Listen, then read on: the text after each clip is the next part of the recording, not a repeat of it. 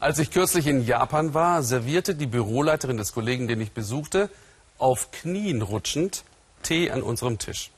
Das fanden die umsitzenden Japaner absolut normal. Welche Kulturrevolution muss es in diesem Land also erst noch geben, um das umzusetzen, was Japans Premier Abe verordnet hat, eine 30-Prozent-Quote für Frauen in Topjobs? Ob er deshalb heute die Wahl gewann? Nirgendwo auf der Welt schrumpft und altert die Bevölkerung so schnell wie in Japan. Deshalb sollen nun Frauen und nicht Einwanderer Japans Wohlstand sichern. Dass dies auch die Männer angeht, wurde Uwe Schwering schnell klar. Festhalten bitte. Für einen neuen Tag der Arbeit. Mit vielen Männern und wenig Frauen.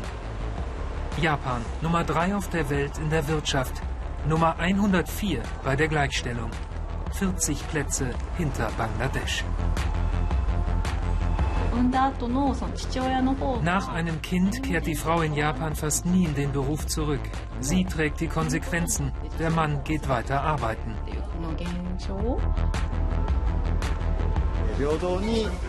Haushalt und Kinder sind nicht nur Frauensache.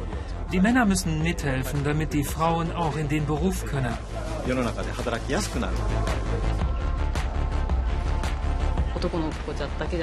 Ob Junge oder Mädchen, meine Kinder wissen, dass sie später im Haushalt helfen müssen. Denn nicht nur Männer gehen arbeiten, Frauen auch.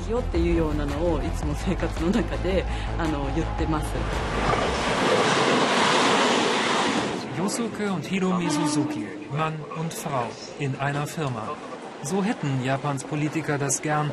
Ein Paar, zwei Jobs, drei Kinder. Für viele Frauen aber sieht der Alltag anders aus. Oft ein Drittel weniger Gehalt als die Männer und nicht genug Krippenplätze. Die endlosen Überstunden, die Losung Keiner geht vor dem Chef, sowie die ewigen Besäufnisse nach Feierabend. Mit Kindern und Haushalt unvereinbar. Die Suzukis haben Glück. Ihr Arbeitgeber hat erkannt, dass Produktivität etwas anderes ist als nur abgesessene Zeit.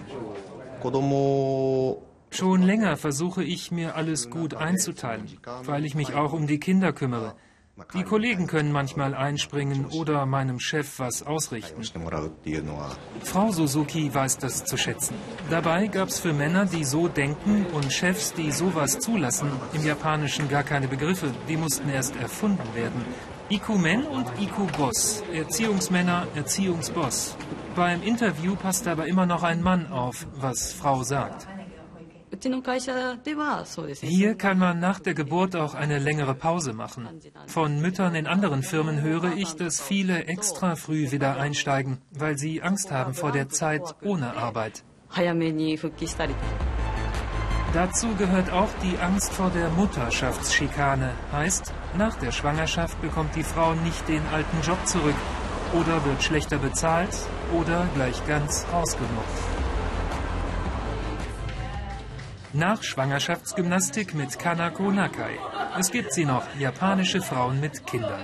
Die Kursleiterin hat zu Hause selber zwei. Als ihr Mann beruflich ins Ausland geht, verabreden beide, dass sie in Tokio bleibt. Mit den Kindern, mit Job. Eine Frau kann ihre Kraft nicht nur in der Familie und im Haushalt einsetzen. Sie kann auch etwas leisten für die Gesellschaft.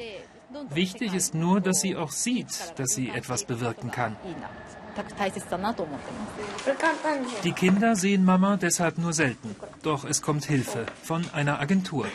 Die vermittelt unbedarfte Studentinnen wie Miko und Momoka. Und das mit Absicht.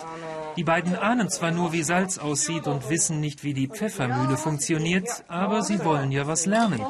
Wie das ist mit zwei Kindern und wie, wenn die Mutter einen Beruf hat. Dafür fehlen nämlich vielen jungen Japanern die Vorbilder. Früher dachte ich, wenn mal ein großes Ereignis passiert im Leben, eine Heirat oder ein Kind, dann müsste man aufhören zu arbeiten. Aber jetzt sehe ich, man kann auch weiterarbeiten.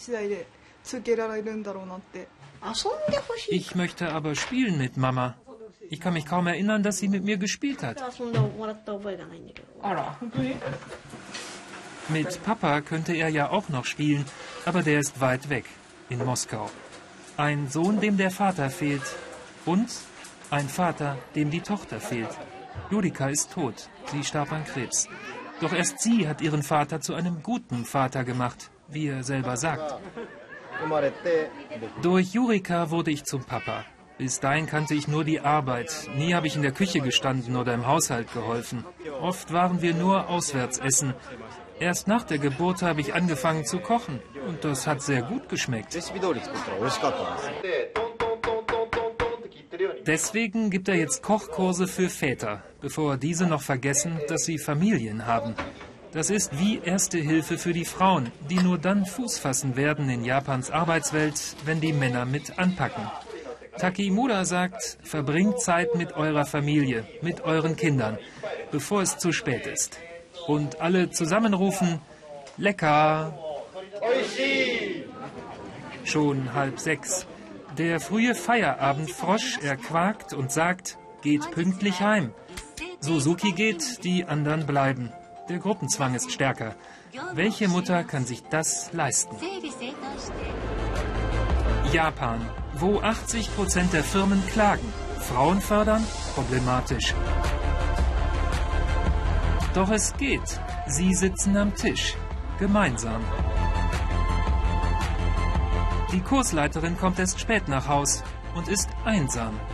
Die Kinder im Bett, nur ein Chat mit dem Mann. Japan. Frauen in Top-Positionen 5%. Gleichstellung bei gleichem Tempo wie bisher in 80 Jahren. Echte Männer trinken darauf. Oder auch nur, weil der Chef es so will.